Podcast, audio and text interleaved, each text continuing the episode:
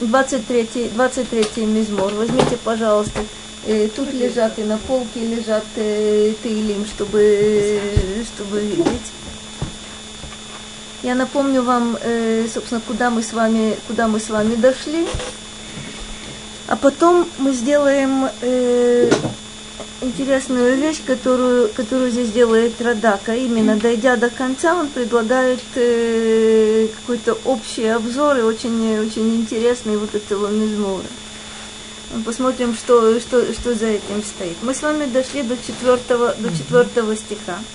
גם כי אלך בגיא צל מוות, לא אירע רע, כי אתה עמדי, שבטך ומשענתך המה ינחמוני.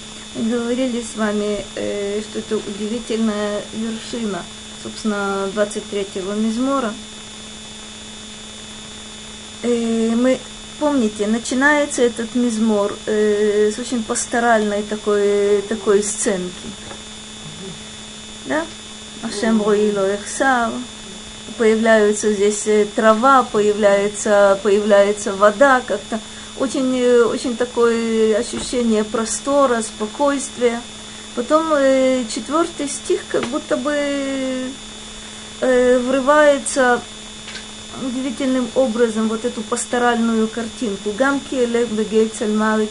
Да, даже если я буду идти по, по долине смертной тени, не устрашусь зла, потому что ты со мной. Помните, мы говорили, что впервые здесь Бог называется ты, Значит, это я, я и ты, вот это прямая, прямая связь.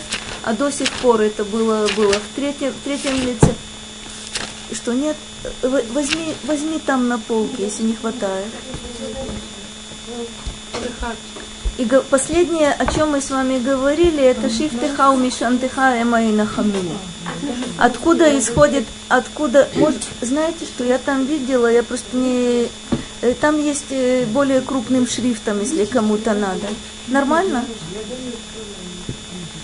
Мы говорили с вами, помните последнее, шифтеха умиш антеха. Что это такое? Шевет – это посох, обычно связано с, э, с наказанием, да? Мишенет – это то, на что, то, на что на, опираются. И пока мы с вами говорили о том, что вот это шифтеха – у Мишантыха это две разные вещи. Шевет – это страдание, символ страдания. Кстати, не только, не только здесь и не только в этих толкованиях, но и вообще. А, Мишенет – это опора. Помните, Раши, Раши нам говорил, что такое, он говорит, шифтеха – это Исурим Шебаим Ала, это те страдания, которые, которые на меня обрушиваются. Что такое Мишенет – Раши говорит, это моя надежда, то есть это битахон, это моя надежда на твою помощь на твою, на твою милость. Э, Радак тоже видит, э, видит вот эту разницу, шифтеха умиш антеха, и подчеркивают, и подчеркивают они, что почему-то утешение исходит и от того, что причиняет страдания, и от того, что, э, что служит, служит опорой. Мы немножко упоминали, немножко упоминали с вами, я хочу, хочу вам напомнить, есть э, э, в Талмуде, в Масахет Брахот, сказано, что человек должен э, благословлять за э, зло точно так же, как он благословляет за добро. Как это может быть? Когда мне хорошо, я благословляю от чистого сердца, но когда мне плохо, кого не про Господа Бога, кого еще? людей, людей за зло я еще такого не видела. Вот как ударили, так вот. Это, этого я еще не видела. Хотя, хотя, э, у праведников есть и такой момент. Ты, ты действительно угадала, но это уже очень сложно когда кто-то причиняет тебе страдания, за это его благословлять можно только тогда, когда ты в человеке видишь инструмент Господа Бога. Кстати, действует это совершенно убийственно. Если тебе наступят на ногу, и ты поблагодари, э, будешь благодарить, действует совершенно фантастически. Если кто-то тебе действительно причиняет какой-то дискомфорт, и ты его, ты его за это благодаришь вслух, А?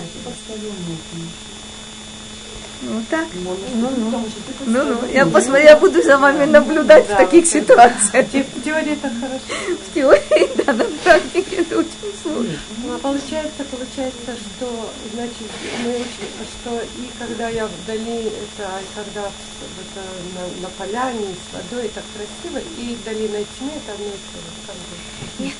Это два разных, добрый вечер, это два разных Я состояния. Это вы верно, вы верно заметили. Смотрите, речь идет не только, э, не только о том, с чего мы с вами начинали, что есть, э, есть трава, и есть вода, и есть покой, и есть поддержка. Вот это мое, вот это мое внутреннее состояние. Но здесь в четвертом стихе то, что говорит Давид, удивительная вещь. И поддержка твоя, и вот этот, э, вот этот удар, который на меня обрушивается – это в равной мере для меня является утешением. Почему это является утешением? Почему это нехама, а не что другое? Смотрите, это удивительная вещь. Чувствовать близость Господа Бога, когда, когда все хорошо, трудно, потому что человек говорит, это все моими заслугами. Чувствовать близость Господа Бога, когда все плохо, вроде бы тоже тяжело, но иным способом. То есть если мне плохо, это значит... Я виноват, начинаешь думать. Ты меня оставил. Угу. Это значит отдаление. Так вот интересная вещь. На самом деле присутствие Господа Бога человек должен чувствовать и тогда, когда очень хорошо, и понимать, э, каков источник этого блага. Но его присутствие нужно чувствовать и тогда, когда очень плохо – то, что мы говорили с вами, мы, кстати, к этому еще вернемся, что это за гейцальмавит, что это за долина смертной тени. Мы говорили, это страдание, это испытание, это беды, которые на человека, на, на человека обрушиваются. И здесь не страшусь зла по одной единственной причине. Не потому, что мне не могут зло причинить, но я не страшусь зла, потому что ты со мной мы сейчас дойдем до конца и на самом деле вернемся, вернемся к началу, посмотрим, посмотрим всю картину. Таарох лефанай шульхан, негет цорерай, дишанта вашемен роши, коси. Что это такое? Значит, у нас было полное благополучие, да? благоденствие. Потом врывается вот этот четвертый стих, как будто бы диссонансом – и опять мы возвращаемся, но возвращаемся, посмотрите на каком уровне. Таарох лефанай шульхан неги цорерай. Ты предо мной накрываешь стол. Неги цорерай – это на виду у моих врагов. Цорер – это тот, кто меня теснит. В современном языке цорер в литературном – это просто враг. Цорер – это тот, кто ставит меня в невыносимые, в невыносимые условия, в тесноту. תערוך לפניי שולחן נגד צורריי, דישנת בשמן ראשי, ты э, умастил мою голову елеем. Посмотрим, что это может быть. Косы ревая. Совсем любопытная вещь. Кос, знаем, это чаша. А что такое ревая? Равуй и в современном языке что означает? Кто помнит? Признавайтесь. Никто не помнит. Равуй – это насыщенный водой. Э, в принципе, только водой. Мы говорим э, равуй маем, равуй эдим, можно сказать, что это и насыщен паром. То есть это увлажненный. Что оно такое? Тарох лефанай шульхан. Интересно, с чем это сочетается? Если раньше какие у нас с вами были образы? Был образ пастуха, стада. Угу. А сейчас какой образ у меня возникает? Ты, накры, ты накроешь передо мной, ты накрываешь передо мной стол. Это какой образ? Дом. Дом. Что Хозяин. еще? Хозяин. Хозяин. Еще что? А я кто? Гость. Гость. Совершенно верно. То есть переход очень интересный. Раньше у меня была сценка – пастух из стада, о котором пастух заботится. Он заботится о том, чтобы была, э, чтобы была трава и была вода, и чтобы не гнать это стадо, заботиться о нем. Сейчас у меня появляется хозяин, гость, дом. Хотя, кстати, слово дом не названо, но вы мне совершенно правильно это, это сказали. Речь не идет о пикнике. Это шульхан. Шульхан только, только в доме имеется. Сейчас посмотрим. Сейчас посмотрим. Тарох лефанай шульхан негид цорерай. Дальше, дальше Радак объяснит, э, объяснит это любопытно. Дишанта бешемен руши. С чем это связано из того, о чем мы с вами говорили вот в той предыдущей картинке? Может быть, вы можете с чем-то это связать? Это умощение головы елеем. Здесь может быть символика двойная. М? О, Яфе, совершенно верно. Раши говорит, это царство. Это когда Давида помазали на царство. Но есть еще одна вещь. Э, я не знаю, насколько мы сейчас это улавливаем. Э, что делает Ели? Ну. Есть какие-то ассоциации на этот счет? Смягчает волосы, очень, очень здорово, заживляет. Это, кстати, мощнейшее косметическое средство. Дешанта бешемен руши – это мое ощущение вот этой неги. Собственно, то, что сейчас делают все эти, не знаю, кремы, маски для волос, не знаю, еще что. Это на самом это то, что изначально делает э, оливковое масло. Это дешанта лишемен бешемен Мы с вами говорили, что здесь есть вот такая интересная вещь в третьем стихе. Навши ешовев. Помните, вот эта поддержка, вот это ощущение облегчения, Некоторые считают, что это связано, э, собственно, по смыслу с Дишанта Бешемен Роши. Косиры Вая, когда у меня появляется вот это, э, ну, коль скоро мы с вами говорили, то есть как сидят за столом, как, э, как знатные люди с умощенными волосами, ну как же, как же еще, с хорошими роши. Дишанта бешемен роши это не только, не только символика, это, это что Адаса сказала совершенно справедливо. Это помазание на царство, на, на какие-то посты высокие. А откуда мы знаем, что это именно Шемен это в Танахе это исключительно. Нет другого. То есть сейчас мы с тобой можем думать все, что, да. все, что угодно. Но э, Шемен в Танахе это исключительно откуда мы это знаем, э, собственно, э, там, где, там, где описывается Шивата Миним, помнишь, там есть определение зейт шемен. Зейт шемен, то есть другого источника масла нет. Шемен это никогда не бывает в Танахе, маслом животного происхождения, это всегда исключительно оливковое. Косыровая, это что такое? Э, с чем это связано? Где-то у вас возникает какая-то ассоциация с, с тем, что мы говорили, с нашей предыдущей картинкой? Нет? Вода. Вода. Вода. Вот эти, смотри, альмей менухот на галени. Помнишь, мы говорили, что э, пастух ведет свое стадо у спокойных вод и так далее. То есть видят здесь вот такую, такую трансформацию интересную. Сначала мы говорили, сравнивали себя, человека, Давид себя сравнивает, или народ сравнивали э, со стадом, Господа Бога с пастухом. Сейчас мы сравниваем, э, сравниваем себя с гостем, Господа Бога с э, хозяином. Кусыра и вая. Вот интересная вещь. Что такое кусыра и вая? Стакан никогда не будет насыщенным, но в переносном смысле его так называют. То есть, когда чаша э, до краев наполнена, наполнена водой, она называется косы ревая, Равуй – это только, это только земля, равуй – это только человек, который, который пьет. Это кто-то, кто насыщается водой. Э, стакан сам по себе не, водой не насыщается. Но мы знаем, что это, это на самом деле это метонимия, а не, не метафора. когда переносится, переносится значение, значение, коль скоро в, этом, в этой чаше да, воды, воды много, это значит, она служит для, для того, чтобы утолять, утолять жажду, для того, чтобы насыщать, насыщать водой.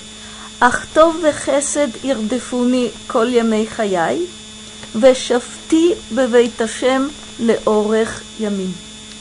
Последний стих. Удивительный тоже стих. Ахтов вехесед ирдефуни. Благо и милость. Что такое ирдефуни? Что такое лирдов? Необычная штука, меня преследует. Ирдефуни коля мейхаяй во все дни моей жизни. Вешафти, вешафти бевейт Ашем леорех ямин. Э, вот это вешафти, мы сейчас увидим, что есть у него э, два, два разных значения. Вешафти это либо э, означает покой,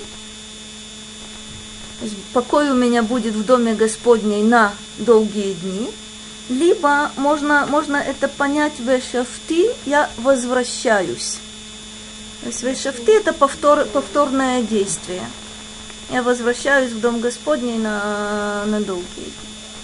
Интересным здесь является то, что действительно вызвало у вас э, недоумение. Когда я говорю, меня что-то преследует, я имею в виду, как правило, что-то плохое.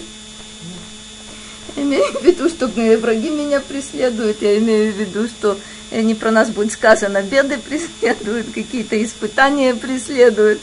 Но как бы, а? Мысли, как правило, как правило, мысли преследуют негативные. Что есть навязчивое что-то, я не могу от этого избавиться. Удивительная штука. А кто в хесед ирдифуни коле мейхаяй? Это удивительная просьба. Чтобы благо и милость меня преследовали, чтобы я постоянно чувствовал их у себя за спиной. Обычно я чувствую, чувствую что-то негативное, что-то, что на меня, что на меня давит, что мне доставляет э, неудобства. Что значит меня преследует? Постоянно правда. Что еще? Ах, это значит только. Только.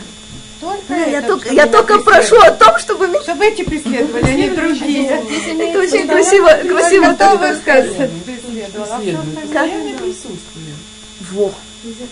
Куда бы я, куда бы я ни пошел, вольно или невольно, это со мной. Преследовать это постоянно находиться за мной, за моей спиной. Вот оно, вот оно. Вот это ощущение, я хочу, чтобы навязчивыми для меня были не беды, и не дурные мысли, и не, и не страхи, а то хесед. Это ощущение постоянного присутствия. Здесь, извините, пожалуйста, это благо имеется в в прямом смысле или в плане того, что я ощущаю присутствие Шема, или благо именно благо? Оно и есть. Смотри. Тов и хесед – это удивительное сочетание. Тов – это то, что я определяю как, э, как хорошо для меня. Что такое хесед? Хесед – это то, что исходит, это на самом деле благо, исходящее от Господа Бога, не потому, что я этого заслуживаю, а потому, что от Него это исходит. И завершающим является «Вешафти бевейташим бевейташем леорах ямин». Удивительная вещь. Что э, сейчас мы посмотрим вот этот полный обзор, который нам Радак предлагает, и мы... А? Да, Нет, пожалуйста. вот мне по поводу присутствия. Мы вот просят, чтобы было присутствие. Но это зависит еще от нас, насколько мы воспринимаем присутствие Всевышнего вот нашей жизни. Это Это очень хорошо. зависит. Это очень хорошо, то, что вы Вы сказали. чувствуете присутствие, я, мы по-разному ощущаем это. Здорово. От нашего уровня это зависит. Именно поэтому есть в этом Или это стихе... только от- от Нет, нет, этого нет. волны- Есть в этом стихе, вопроса, есть в этом стихе деле. две половины. Ну, Я хочу, чтобы всегда благо и милость меня преследовали. Это якобы объективная вещь. А вот шафты бевейт Ашем ле орах ямим, вот теперь я наконец понимаю, о чем идет речь. Если я нахожусь в доме Господнем, то я совершенно иначе воспринимаю благо и милость. Мне две вот эти половин, половины стиха, они связаны друг с другом. Вторая половина стиха объясняет мне, как я хочу воспринимать эти вещи. Теперь обратите внимание, что шестой стих – это просьба. Это просьба о том, чтобы так было. Э, у меня есть знакомая, которая очень хорошо, э, у нее, у нее есть э, такая формула симпатичная, чтобы нам было хорошо и чтобы мы знали, что нам хорошо. Простите. Кстати говоря, у нее есть определенные, определенные позиции в Танахе, из которых она исходит. Но мне это, мне это пожелание очень нравится. Потому что, как правило, у нас есть, у нас есть проблема, проблема такого, такого порядка.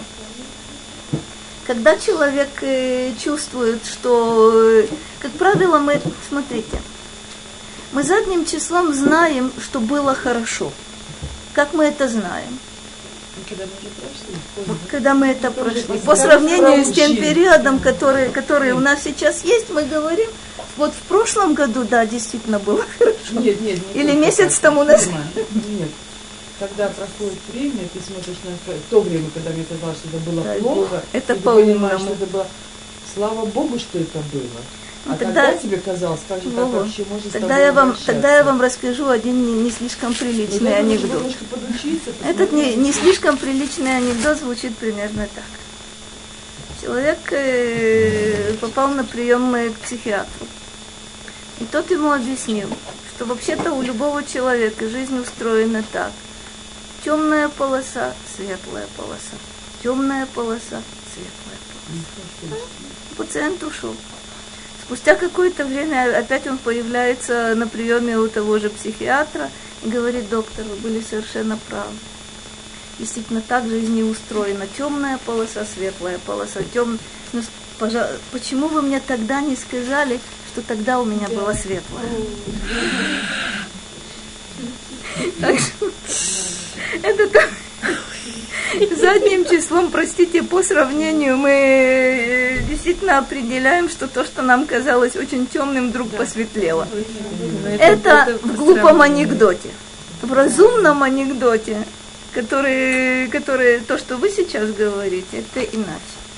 Действительно, человек понимает, что в любой период, в любой период жизни есть э, светлое и темное, есть положительное, есть отрицательное в любой конкретный момент. Только мы концентрируем свое внимание на чем-то и говорим мне плохо или говорим мне хорошо.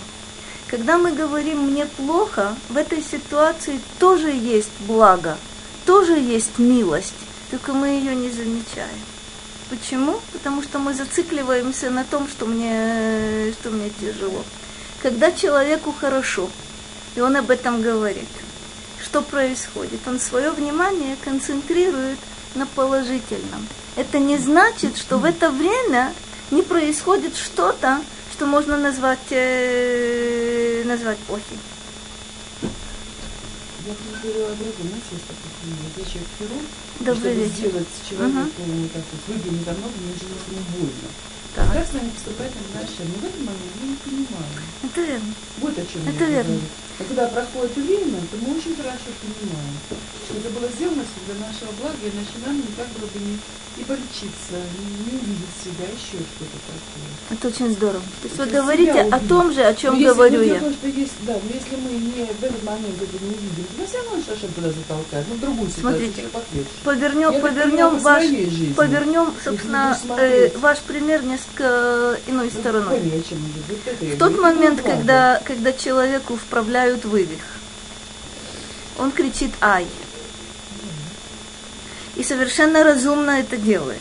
В то время как он должен был бы думать следующим образом. Сейчас мне больно, но именно вот эта боль, она и есть вправление вывиха. Это правда? Нет, вправление ви- вывиха сопровождается болью. Мы не можем этот И человек, думать. мы не можем думать. А на самом деле нужно, я это очень хорошо на себе испытала, я примерно понимаю, о чем человек думает, когда он испытывает вот эту совершенно зверскую боль. Но он должен думать о том, слава Богу, что это происходит. Эта боль свидетельствует о том, что вывих вправляют, и пройдет какое-то время, несколько недель, несколько месяцев, все станет на свои места. Очень сложно. Очень сложно. О чем мы говорим? То, о чем мы говорили. Шифтиха у мишантиха.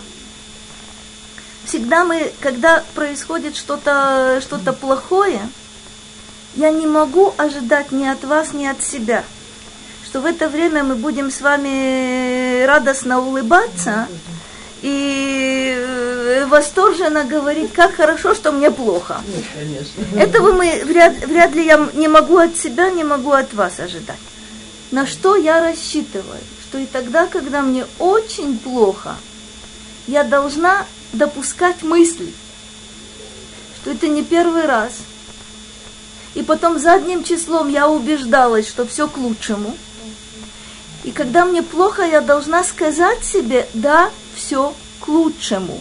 Ты сейчас не видишь, ты сейчас не чувствуешь, для тебя это сейчас не очевидно, но допусти эту мысль.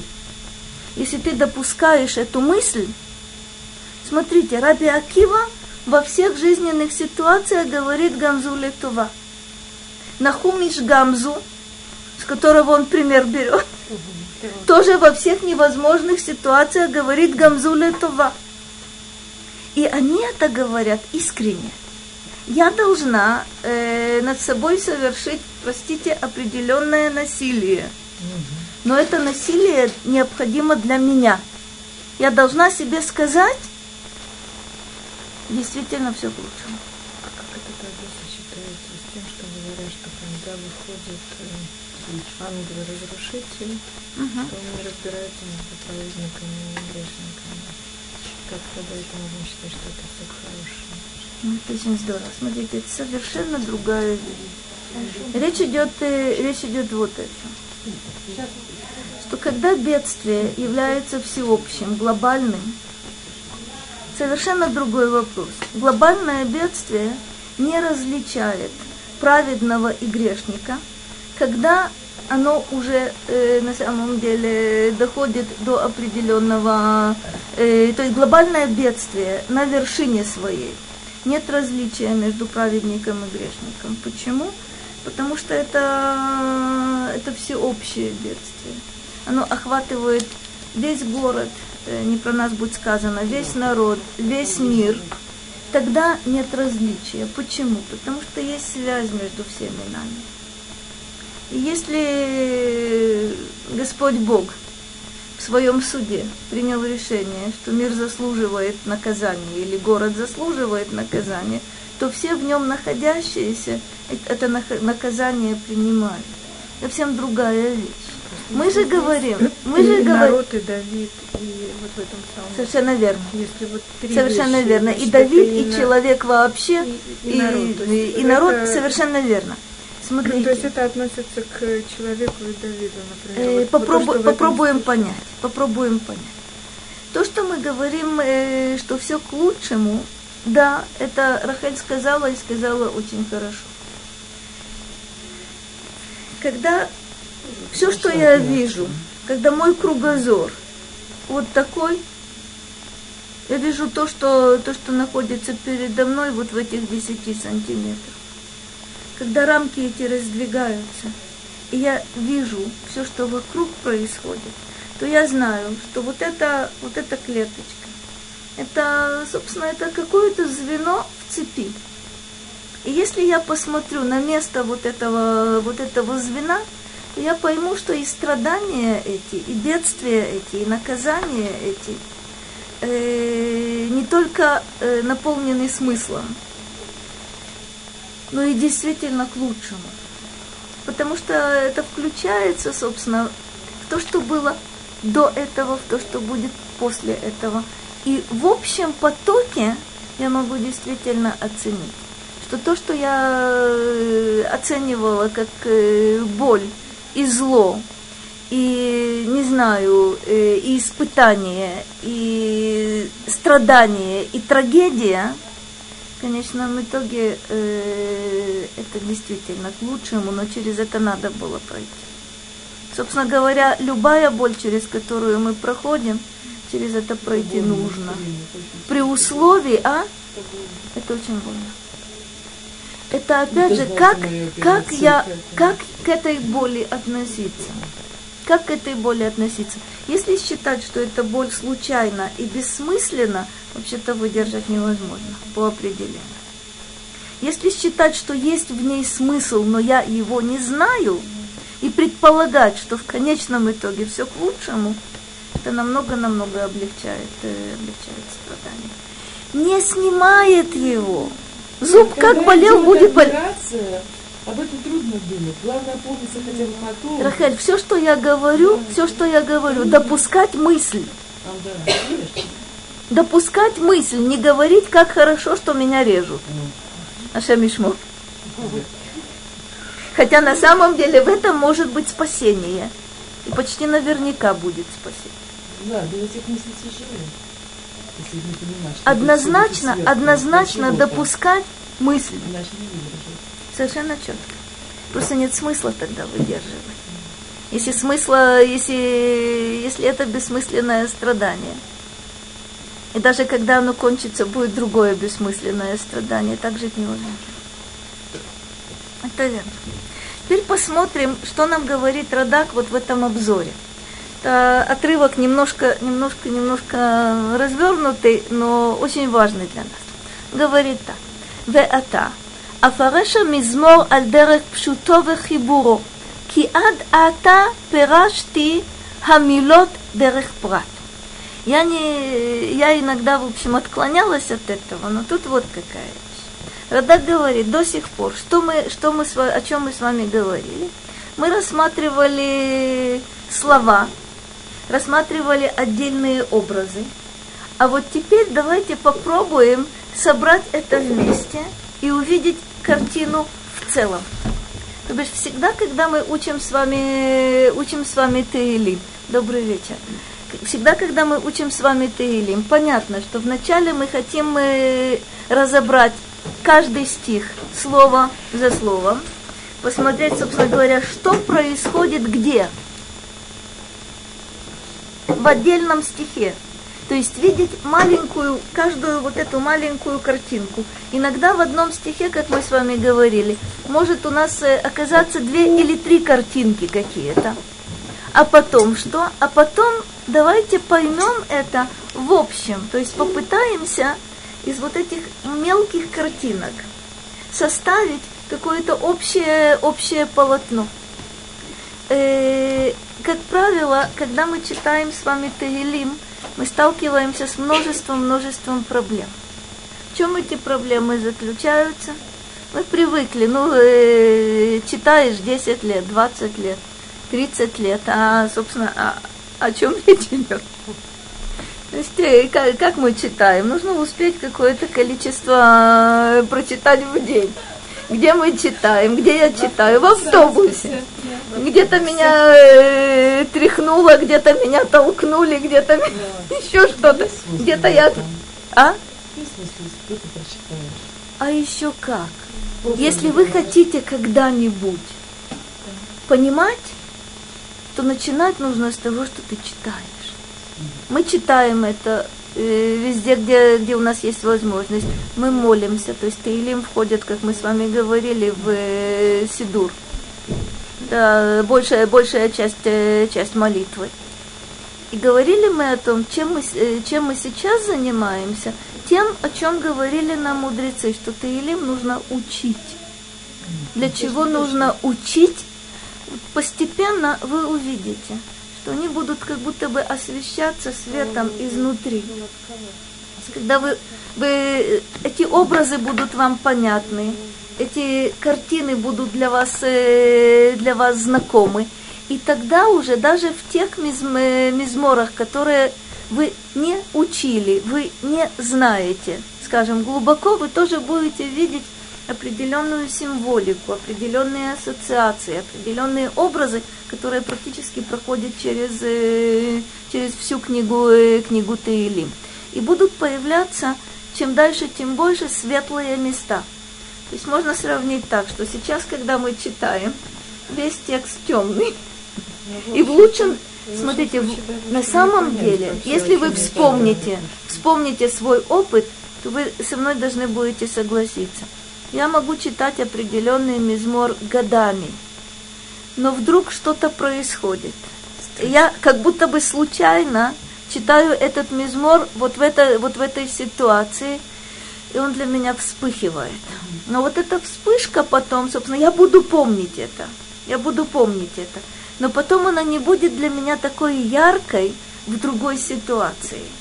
А все-таки, это смотрите, собственно, высвечиваются все эти места благодаря учебе с одной стороны и благодаря нашему жизненному опыту с другой стороны. Когда происходит встреча вот этих вещей, я знаю, о чем там идет речь. И это становится для меня где-то очень значимым и очень актуальным. Это ощущение вспышки. Совершенно удивительный удивительный момент. Желательно сочетать, э, сочетать обе эти вещи. Когда люди меня спрашивают, а стоит ли мне читать Таилим, если я это почти не понимаю или не понимаю, я говорю, да, определенно. Если ты хочешь когда-нибудь подняться до уровня, до уровня понимания. Не Что дает... А? Как? Не важно на русском или Смотри, э, у меня есть предубеждение. Ты его наверняка знаешь. Значит, э, э, опять же, в Талмуде Масахет Брахот сказано, что молиться можно на любом языке человеку известном. Э, так сложились обстоятельства, что не зная иврита, я начала молиться на иврите, и другого варианта для себя не представляю. С моей точки зрения, вне всякого сомнения, можно читать Таилим на русском языке, но очень желательно читать меньше, но, но, но на лошона кодыш. Это, смотри, это мое предубеждение. Если мы будем с тобой, если ты меня спросишь, что лучше, на русском 20 или на, на лошона кодыш 2, я предпочла бы 2. Но с условием, что постепенно, когда это станет для тебя все легче и легче и легче и легче, ты расширяешь. Ты начинаешь с малого, кстати, это общее правило. Не отступать. Я начинаю с малого, я добавляю по мере того, как я чувствую, что я могу добавить. Это правильно и по отношению к молитве, как мы начинаем молиться. Начинаем с каких-то э, принципиальных, э, принципиальных каких-то каких-то молитв, да. Это боевике начинала просто вспомнила. Ну-ну. Просто даже шма, и вот первый вот этот последний. Ну, очень хорошо. Я с этого начинала. Ну, очень хорошо. Я не могла все вместе. Я начинала намного хуже, наверняка я вам рассказывала. Нет, коротко, вот коротко я вам, коротко я вам могу рассказать. Это очень хорошо, что вам сказать. Потому что ну, на что, самом деле... Я не смогла прощать даже на русском языке. Mm. Язык не поворачивается. Очень хорошо. А я начи- начинала совершенно безумным способом. В один прекрасный день, вернее, в одну прекрасную субботу, я решила, что вообще-то э, надо начинать молиться. Э, почему я так решила? Ну, потому что я, в общем, училась э, в летнем ульпане университетском, и нас там заставили уже читать газеты. Я, в общем, поняла, что я уже иврит ой как знаю. И поэтому э, надо начинать молиться. О том, что молятся на, на русском языке, у меня такой мысли не было. Никто мне этого не сказал. И я хорошо, я хорошо помню, что в субботу папа ушел в синагогу. Я э, закрылась у себя в комнате и начала читать. До вечера. Ну, не до вечера, но папа пришел из синагоги. Ему, бедному, пришлось очень долго сидеть. пока я сочту нужно. Кончить молитву и выйти из комнаты. Но я хорошо помню, что когда я вышла из комнаты, я просто шаталась. Это, это было первый раз, то есть э, надо, надо знать на самом деле немножко фон. Я э, хотела, хотела выучить иврит для одной единственной цели, чтобы уметь молиться. Когда я решила, что я уже иврит выучила, простите, это было очень смешно, конечно, но я так считала. Болтала я так это в темпе. Читать вроде бы газеты тоже читала. Э, только тогда я начала понимать, что для того, чтобы молиться, что-то еще нужно. По сей день каждый раз понимаю, что опять еще что-то нужно. Рухасе. Но вы правы, да, действительно, есть, э, есть минимум, которому положено прибавлять. Это совершенно, совершенно справедливо. Тот, кто не знает, повторяет мой, повторяет мой путь. Нормально, очень хорошо вернулись. Итак, желание представить вот эту общую картину. Ве омар. כי אמר השם רואי לא אחסר, והמשיל עצמו לשא, והקל רואה אותו, ואמר השם רואי. То есть вначале мы видим, что Давид сравнивает себя с э, вот этим животным, с э, овцой, с ягненком, Господа Бога он э, сравнивает э, с пастухом и говорит Ашем Рои. Он обращает внимание очень тонко, Ашем Рои, Господь мой пастух. То бишь есть тут вот эта связь уже. Но на уровне каком? На уровне животного и на уровне пастуха. Мы, мы уже говорили, мы еще к этому вернемся, что вот эти отношения, они развиваются, развиваются очень интересно. Векиван шигуро эоти ло эхсар давар. Именно потому, что он пасет меня. Не я предоставлен сам себе. Именно потому, что он пасет меня, я никогда ни в чем не буду знать недостатка. Это не потому, что я умный ягненок. Меня ничего не меня... Очень здорово. Очень здорово, совершенно Ты верно. Должна чувствовать себя ягненком. Совершенно верно, совершенно верно. Если мы начинаем с вот этого чувства, Помните, мы вспоминали с вами, что Ямим Нораим, когда мы называем Бога его пастухом, нас стадом, его царем, нас подданными, его отцом, нас сыновьями. То есть на самом деле есть разные уровни вот этих отношений. Это нужно, нужно помнить. Вы совершенно, вы совершенно правы. Что значит чувствовать себя ягненком? Волновал. Кто-то пробовал? Очень трудно. Не хочется. Хочется ж быть пастухом над собой. Очень интересная, очень интересная вещь. Очень интересная вещь. Смотрите, чувствовать себя э, э, нас э, всегда настраивали на то, что стадо это бранное слово. Стадное чувство это, это предосудительно. Вот очень интересно. Чувствовать себя, чувствовать себя внутри. А, это хорошо. На самом деле вот это стадное чувство у нас ох как развито. И дай-то Бог его всегда использовать к добру, а не к злу. Стадное чувство, когда толпа ринулась и на своем, э, на своем э, пути сметает все и вся, и творит э, бесчинство, упаси Боже там находиться. Но ощущать себя внутри вот этого стада. Не только меня пасут, но и пасут то стадо, внутри которого я нахожусь. Это ощущение защищенности, это ощущение вместе. Причем, смотрите, э, есть э, две разные картинки.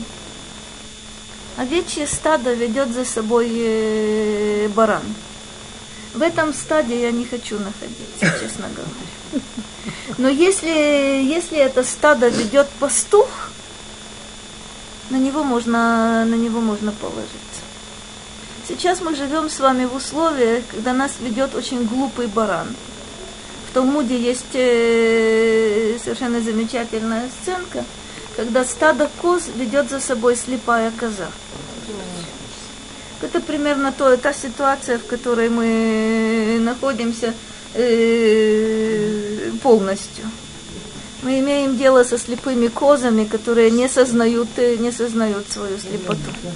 Ощущение, что Векиван Шигуро Эоти, но Ихсар Давар, это удивительно, это удивительная вещь.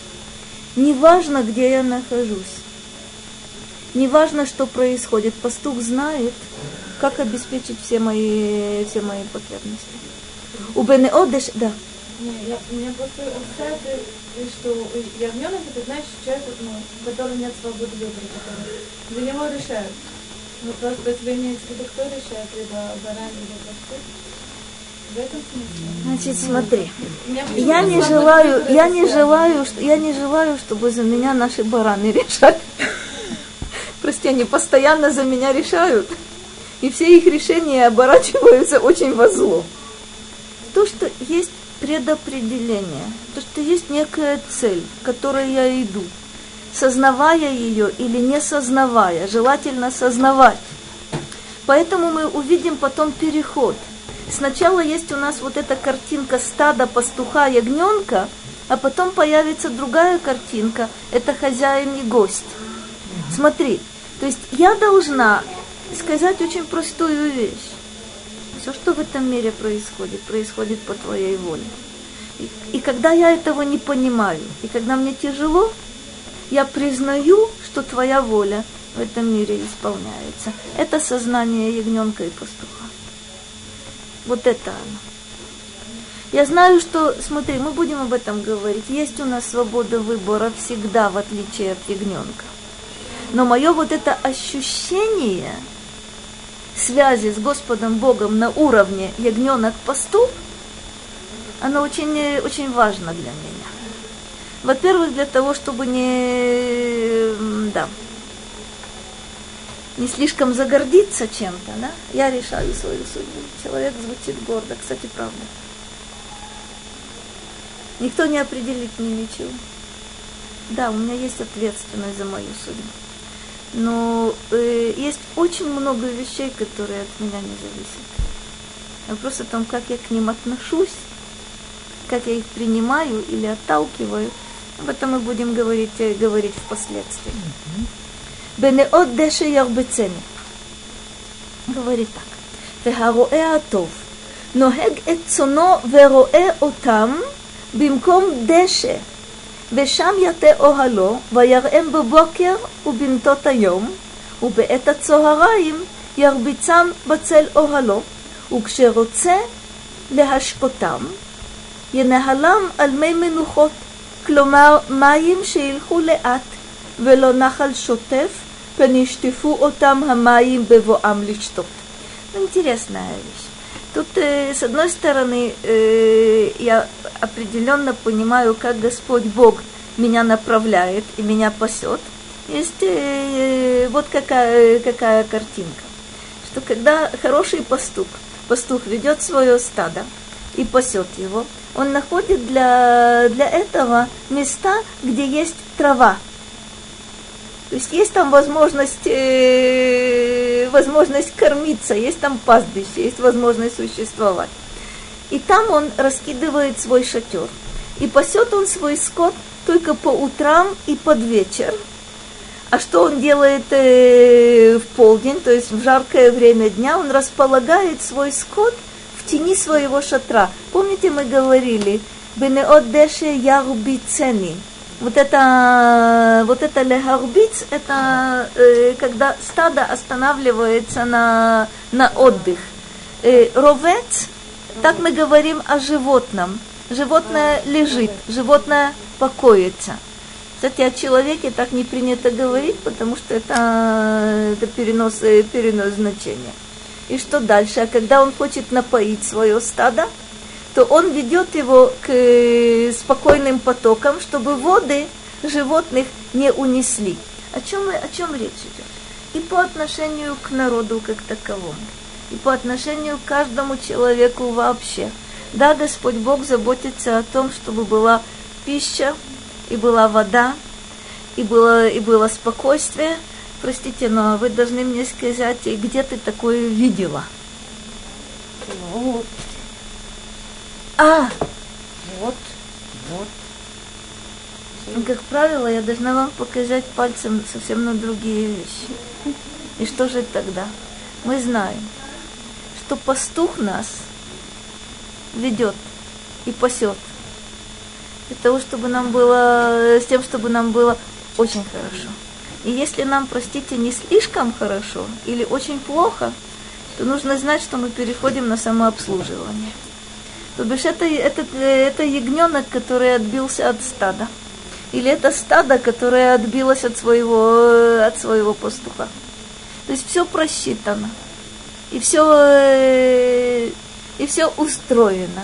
Только ягненок, как правило, говорит «не желаю». Если он не желает, то результатом является все то, что мы называем, э, называем страдание. Что дальше? Ешовев. Помните, мы с вами говорили навши ешовев.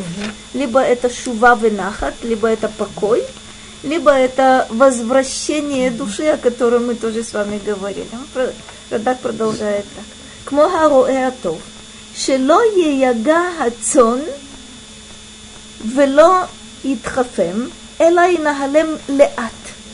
Что это такое, что такое Ешовев? Откуда вот этот покой? Да потому что хороший пастух, между прочим, все, все что сказано о хорошем пастухе, что-то можно сказать и о хорошем руководителе. То есть мы знаем, что тут есть э, любопытный момент. То есть сначала, погодите, посмотрим, посмотрим на вот это предложение и потом вернемся. Как хороший пастух не утомляет свое стадо и не гонит их слишком быстро, но ведет их медленно. То есть медленно для чего? Чтобы, совершенно верно, чтобы что? Чтобы по дороге еще щипали травку чтобы хорошо им было идти, чтобы приятно им было идти и полезно им было идти. Почему я говорю, что вот этот образ пастуха, он очень значимым является во всем Танахе? Вы помните, Шауль начинает свою карьеру с чего? Он идет искать потерявшихся ослов. Давид начинает свою карьеру с чего? пас, пасет скот. До него Моше начинал свою карьеру с чего? Пас скот. С чего начинал свою карьеру Яаков, с чего начинал свою карьеру Авраам. Не случайно мудрецы обращают внимание на то, что это очень интересная, интересная школа. Человек начинает пасти, э, пасти животных, пасти овец – и почему-то переходит потом к тому, что он пасет э, целый народ. В русском языке мне понравилось на определенном э, этапе, то есть я помню, что этого слова не было. Но вот сейчас оно присутствует, э, когда бабушка говорит, что она пасет, пасет своих внуков. Это мне страшно, страшно нравится. Я не знаю, в какое, когда появилось это слово. 30 с лишним лет его не было в языке. То есть никто так не мог сказать. А сейчас говорят очень даже здорово. Очень, очень интересная вещь. Что значит пасти? Это заботиться о благополучии того, кого ты пасешь, предполагая, что само о себе оно позаботиться не может. Это может быть стадо, это может быть маленький, маленький ребенок, вот это, э, собственно, работа, когда кого-то выпасают. Совершенно, совершенно верно.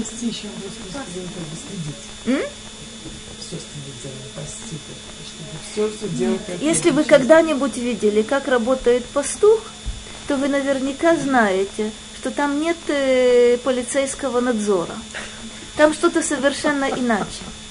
Хороший пастух – это достаточно любопытная вещь. Он может сидеть под деревом и дремать, или играть совершенно верно на свирельке.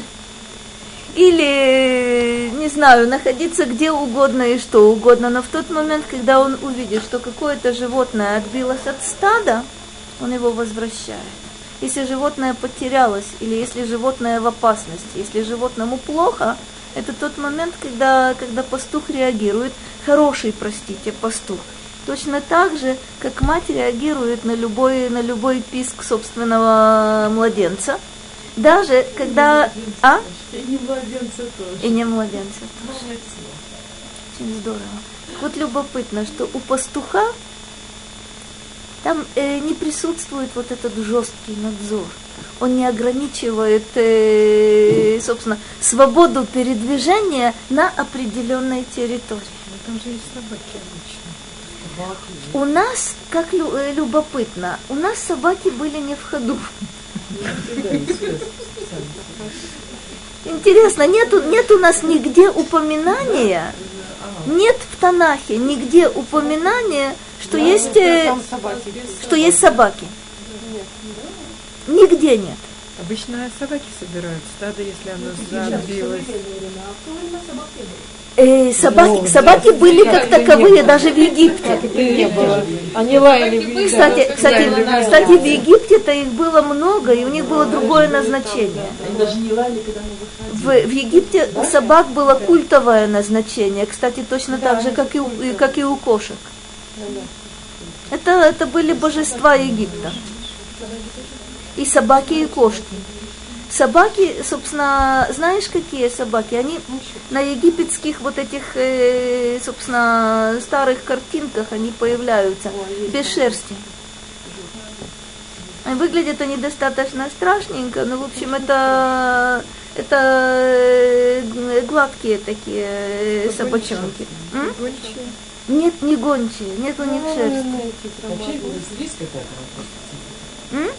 Нет, нет. Сейчас есть такие собаки в, в, Южной, в Южной Америке. Тогда они были, э, собственно, в Египте.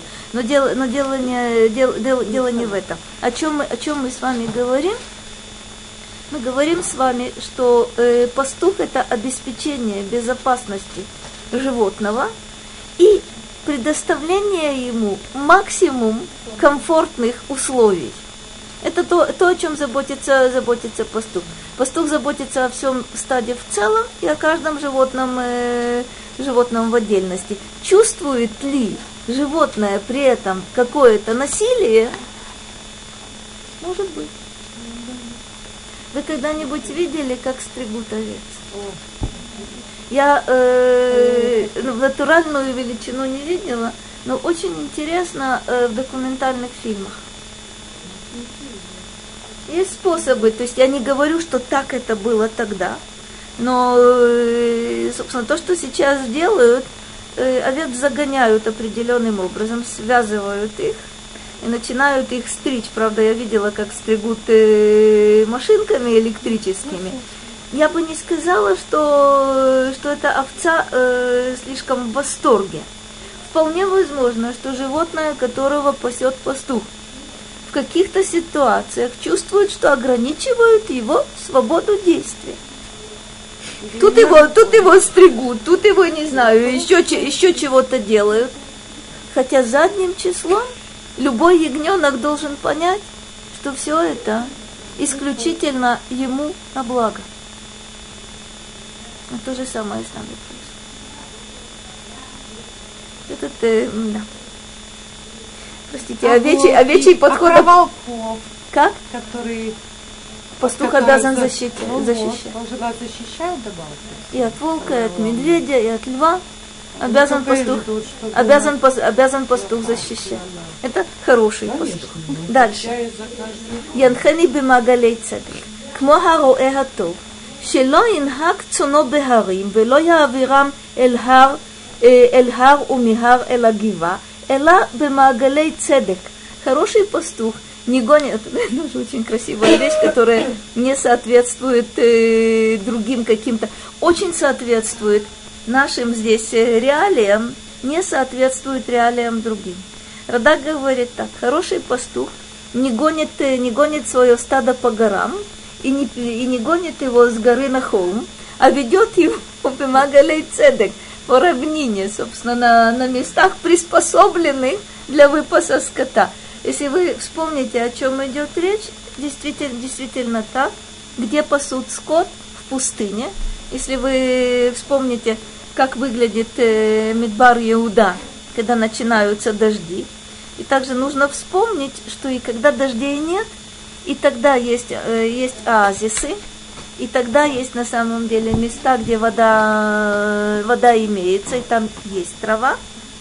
Но любопытно, что местный скот и по сей день кормится Бог весь чем и Бог весь где и весьма успешно.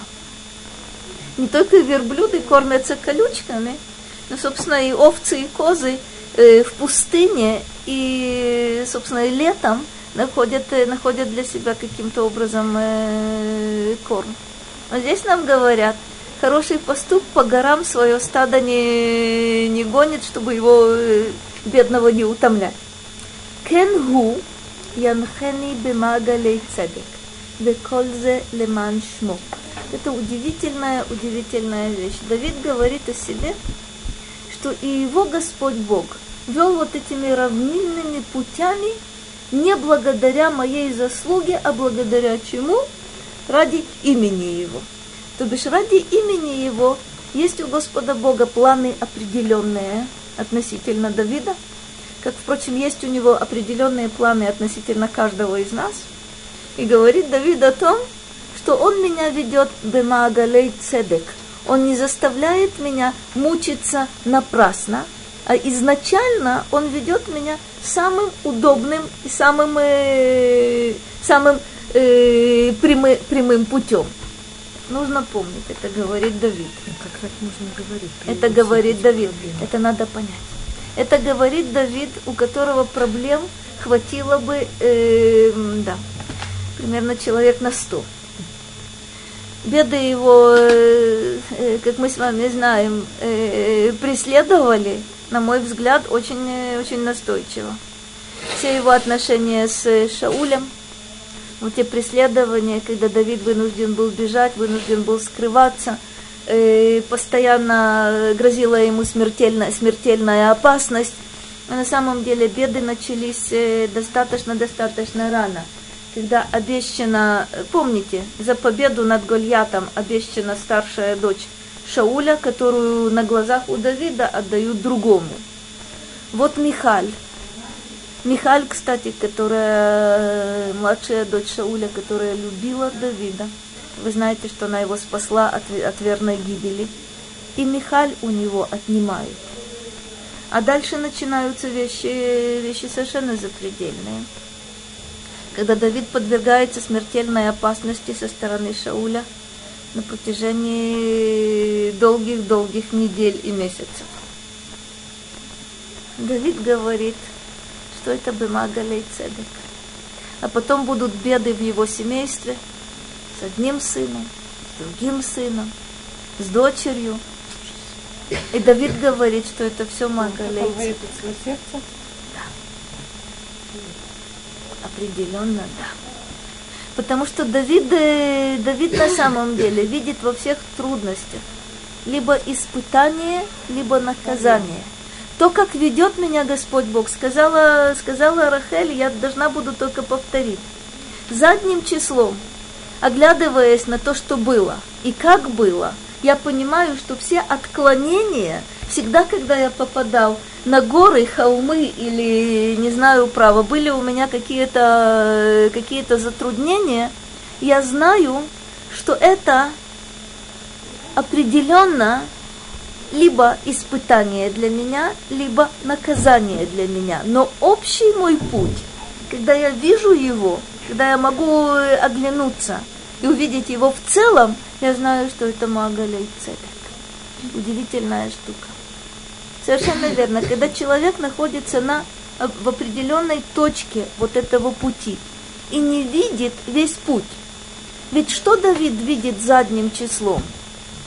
Господь избрал меня на царство в то время, когда не, э, Давид убежден в том, что нет у него никаких, э, собственно, оснований на царство э, претендовать. Мы с нашей стороны знаем, что да, конечно, ты для царства был рожден. А Давид нет. Почему он не знает? Даже если бы мы могли с ним встретиться и рассказать ему, что еще до, до его рождения, на самом деле до сотворения мира, запро, запрограммирована его роль и его место в мире, для Давида это не было бы убедительно. Будет очень удивительная вещь, что это не ты ведешь меня так, как ведешь. Ты, ты дал мне царство. Ты обещал, что это царство будет, э, будет прочным. Таким оно и было. Смотрите, что оценивает Давид? Давид оценивает то, что все войны его были успешными. Благодаря вот этим войнам Давид э, расширил границы, границы своего царства до максимальных размеров.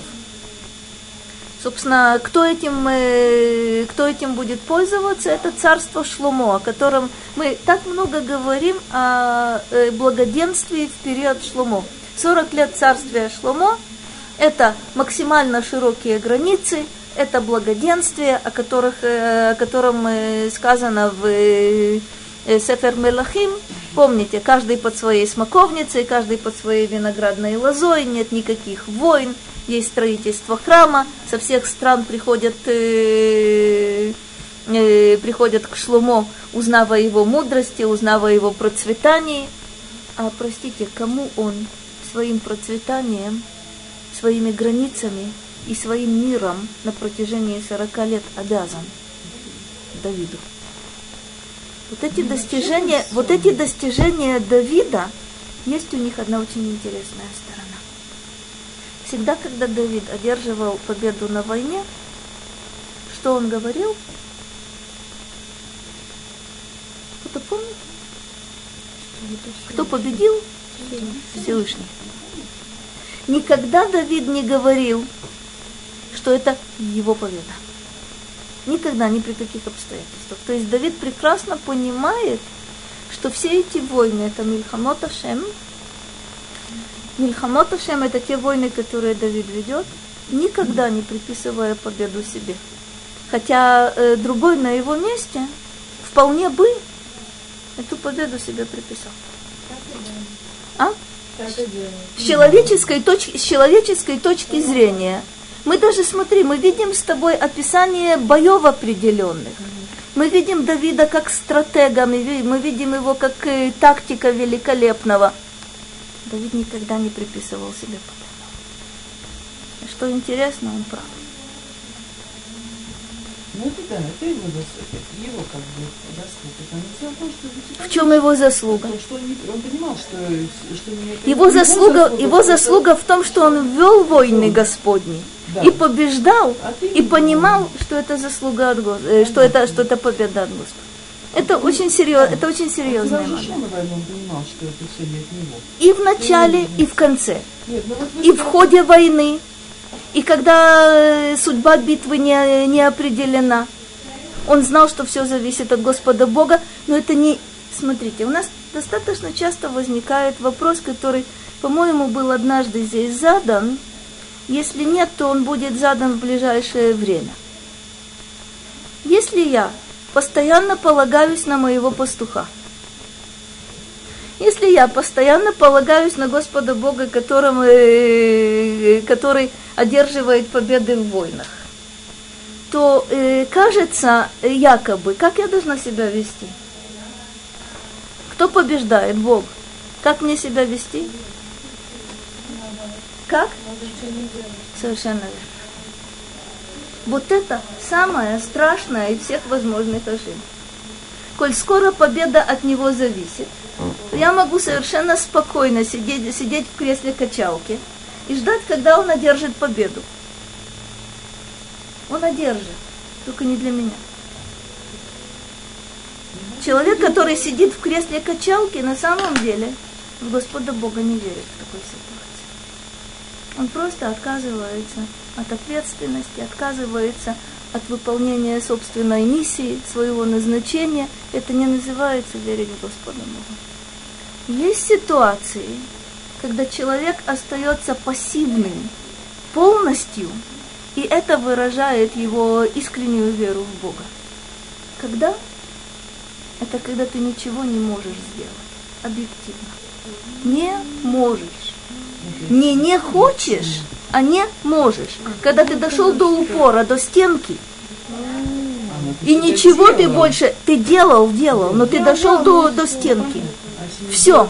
Твоя пассивность вот там является действительно полным выражением э, веры. Потому как иногда в безвыходном э, положении человек начинает метаться. Иногда, как правило, простите, в безвыходном э, положении человек отчаивается. Нет. Вот тогда должно быть бездействие, простите, э, типа кресла качалки. Я свое сделал, все. А теперь остается только надеяться на Господа. Есть такие ситуации. Но э, вот эти все, все вот эти образы стада не должны нас вводить в заблуждение, что мы будем пассивными, и все будет совершенно замечательно. Mm-hmm. Никак не. Никак не. А если, если, если Давид проиграл, это значит, что он приложил меньше силы? Я думаю, ничего. Смотри, интересно, что у Давида нет поражений. Правда? Очень странно. Ну смотри. Бунт Авшалома. Давид уходит, бежит из Иерусалима. Ну как, уж такое поражение, ну куда уже? Почему Давид бежит из Иерусалима? Ну, кстати, не дожидаясь подхода Авшалома из Хеврона. Совершенно четко. Он говорит, что иначе Авшалом будет э, уничтожать население Иерусалима, э, поскольку, э, в общем, это они поддержали Давида. Давид знает, что в Иерусалиме его поддерживают, и Давид из Иерусалима уходит для того, чтобы не подвергать опасности других. Смотри, это победа. Это победа. То есть есть еще несколько, несколько необычных, необычных э, побед вот таких вот Давида. Смотри, победа Давида это не только тогда, когда он идет в бой и уничтожает врагов, он это делает замечательно. Но победа и тогда, когда он не желает победы, которая будет на самом деле гибелью для его же, для его же народа. С внешними врагами он идет в бой, э, не опасаясь, собственно, не боясь ничего. Собственным сыном и собственным народом Давид не воюет. Тоже удивительные, удивительные повороты. Во всем, э, собственно, Сефер Шмуэль ты нигде не найдешь поражения Давида. Именно поэтому его войны называются Мильхамот Ашем. Что, каковы условия вот этих э, войн Господних? Знаешь, мы, есть несколько совершенно удивительных э, определений. Когда участвуют в таких боях, нет жертв. Как правило, в войнах Давида нет жертв многократно сказано, что пересчитали, посмотрели, никого не убыло. Очень интересно. Что такое войны Господни? Войны Господни, когда нет какого-то своего расчета, когда не рассчитывают на, на победу, потому что это укрепит мою, мою власть, не рассчитывают на победу, потому что это меня обогатит – не рассчитывают на победу, потому что это меня прославит. Моделью является первый поединок Давида с Гольятом. Это один на один. Там нужно видеть. Давид идет, определ... смотрите, описаны его конкретные действия. Какое у него оружие, которым победить Гольята невозможно. Какие у него камни есть, тоже невозможно, поскольку описывается, что Гольят был полностью э, с головы до ног э, в броне. но Давид идет. То есть у него есть только это, другого у него нет. Кстати, ни с каким мечом против вот этого э, великана, собственно, не, не пойдешь. У Давида нет меча. Давид идет, зная, что? Что он не может терпеть те оскорбления, которые Гольят произносит дважды в день, утром и вечером. Все в панике, все в страхе. Что делает Давид? У него есть оружие.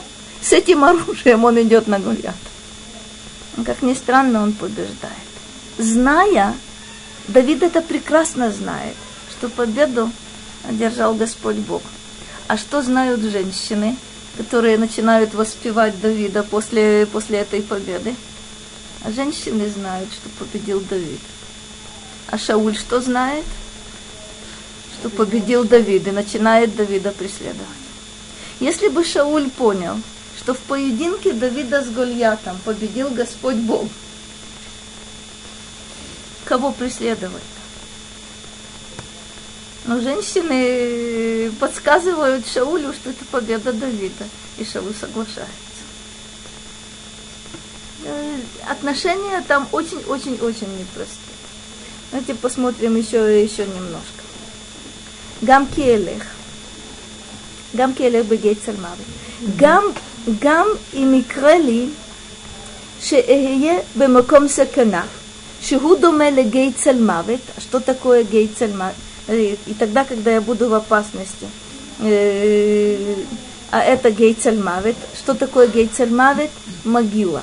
Почему могила называется гейцельмавит, долиной смертной тени? Шигумаком хахошех. Амал. Кимиро битхоно бекель. Но ие яре шеевоэру ра. Удивительная вещь. Где бы, где бы, ни, где бы я ни находился, что бы со мной ни происходило, даже когда я понимаю, что это положение безвыходное и гибельное, я не боюсь зла. Почему?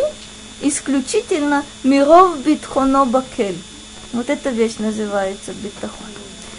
Что это за... Это вещь совершенно... Э, действительно, очень-очень свойственно Давиду. Не бояться зла. Почему? Потому что, потому что Давид полагается на Господа Бога когда человек может, э, когда битахон выражается в этом, если ты знаешь, что ты ведешь войны Господни, если ты знаешь, что ты выполняешь волю Господа Бога, да, ты можешь быть уверен в том, что ничего плохого с тобой не произойдет. А как у нас работает битахон? Могу ли я быть уверенной всегда, в любое время, в любом месте – что ничего плохого со мной не произойдет. Как у нас работает битахон? И помните, если это Мильхамот Ашем, тогда ты можешь быть уверен. Если ты убежден в том, что ты выполняешь свою работу, и нет у тебя никаких задних мыслей, никаких э, личных, э, лич, никакого личного интереса, ты можешь быть уверен, что ничего плохого с тобой не произойдет. Да, но почему тогда перед тем, как шли на войну, говорили, тот, кто боится, что он совершил, и все такое, Умница. Умница. Тот, кто идет в бой, не видя в этом Мильхамот Ашем, а видя в этом что-то другое, меня заставили идти на войну. Я считаю, что да, действительно нужно защищаться. Да, действительно, а может быть трофеи богатые будут. Вот в такой ситуации, когда человек видит войну так, а не как Мильхемет Ашем. Кстати говоря, в Торе рассматриваются условия не Мильхемет Мицва, а Мильхемет Решут. Это когда царь находит нужным вести войну. И вот собираются, собираются войска. И э, выходит, э, выходит Коген Машуах Мильхама и говорит то, что ты сказала, да, действительно, если у кого-то, Кто-то посадил виноградник, но не снял его плоды, кто-то построил дом, но не жил в нем, кто-то обручился женщиной, но не, собственно, брак еще не вступил э, в силу. Совершенно четко. Мудрецы говорят, последняя там позиция, тот, кто Боится. боится. Что такое боится, говорят мудрецы? Это тот, кто боится, потому что он знает, что за ним есть грехи. Так вот очень уди- удивительная вещь. А? Когда ты идешь, когда идут в бой, и ты знаешь, что бой это опасность. Если ты знаешь, что ты идешь, и это Мильхамот Ашем, ни о чем другом ты не думаешь, все будет нормально. Ты можешь полагаться... на- А? Себя не видишь. Зачем ты? Нет у тебя, нет у тебя этих доводов. Когда ты начинаешь думать, «А, опасность, а мы знаем, что сатан микатрек биш от сакана. То есть, когда есть, когда ты попадаешь в ситуацию опасности, то вспоминаются все твои грехи. В стандартной ситуации вроде бы у тебя есть отсрочка, но если хас выхалила, ты попадаешь на поле боя, и за тобой грехи есть, человек этого боится и справедливо боится. Ему говорят, мы даем тебе э, возможность уйти с поля боя, э, сохраняя свое достоинство. Никто не будет знать, о чем речь идет, о винограднике, доме, жене или о страхе. Но страх может быть исключительно потому, что ты знаешь за собой, э, за собой грехи. Так вот интересная вещь. Мы не можем, э, дай-то нам Бог, чтобы мы всегда считали, что все, что мы делаем, это Мильхамот Ашем. Правда, без танков и без пулеметов. Если мы будем считать, что мы знать, что мы всегда выполняем волю Господа Бога, гарантирую вам, можно рассчитывать на то, что ничего плохого никогда с нами не произойдет. В нашей же стандартной ситуации мы знаем, что битахон состоит в том, я знаю, я верю, все, что происходит, является волей Господа Бога. В этом битахон. Битахон человека, ведущего войны Господни, это сознание того, что ничего плохого быть не может.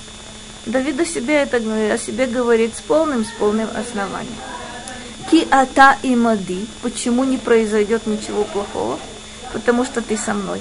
Ки батахти. Ше ата и мади, кмо ше ата им коль доршеха. Это удивительная формулировка. Я верю в то, что ты со мной, как ты со всеми, кто ищет тебя. Что значит, э, что значит искать Господа Бога? Чем определяется вся моя жизнь? Чем определяются все мои поступки, если я отношусь к категор- категории коль долшеха? Это желание исполнить волю Господа Бога и ничего другого. Точка. С ними находится Господь. Почему Он с ними находится? Они с Ним. И Он с ними. Это состояние называется двекут.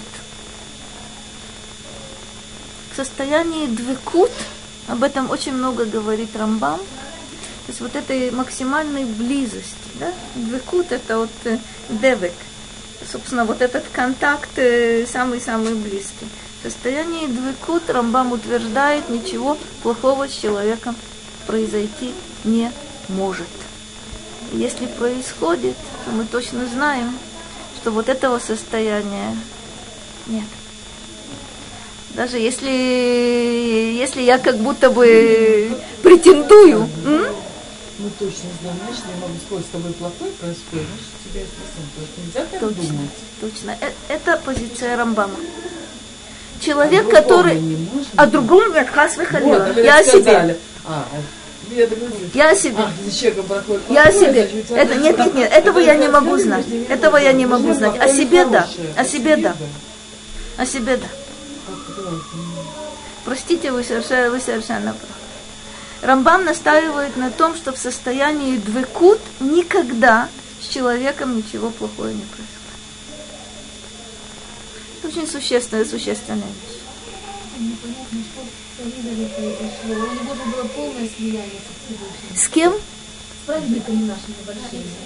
В том числе те, которые погибали в, в раннем возрасте. У них же не, не, было, не было этой проблемы, не близости со Всевышним. Скажи, пожалуйста, кто тебе сказал, э, что смерть является злом? Не сама смерть, а страдания, которые Это страдания, которые мы видим.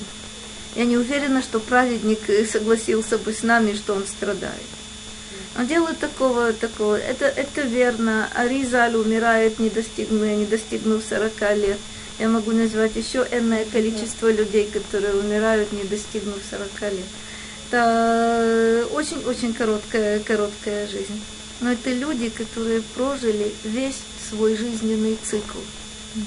Они умерли не, не преждевременно, умерли тогда, когда они выполнили свою работу. Это злом нельзя, нельзя назвать. Но дело в том, вот когда я смотрю со стороны, вот тогда вне всякого сомнения я называю это трагедией, я называю это бедой, я называю это катастрофой, вне всякого сомнения. Почему? Потому что я живое существо, смотрю на то, что праведник этот мир покинул, и чувствую, вне всякого сомнения, чувствую свое сиротство в этой ситуации. Это правильное чувство. Это то, о чем мудрецы говорят, да, действительно. Когда, когда умирает праведник, даже если ему 120 лет и больше, нужно его, нужно его оплакивать и нужно скорбеть, потому что бедные в этой ситуации мы, не он. Да, это очень, очень непростая штука. То есть, не за себя. Не за себя. Там другой еще.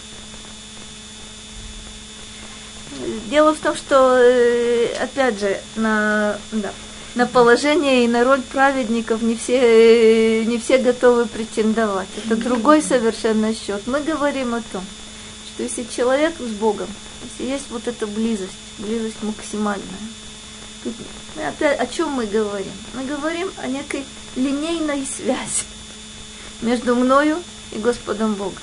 Но вот когда мы эту связь расширяем, мне это не грозит.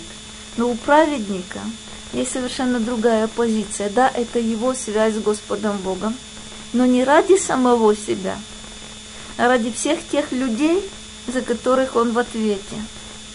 Этих людей достаточно много. И каковы соотношения, очень-очень непростые. Праведники, это верно, я должна согласиться, это так. Праведники действительно страдают, и страдают очень, только не за себя. Там совершенно, совершенно другие, другие вещи. Безратовсем я освобождаю территорию. На, следу, на следующей неделе мы кончим, и, кончим эту картину.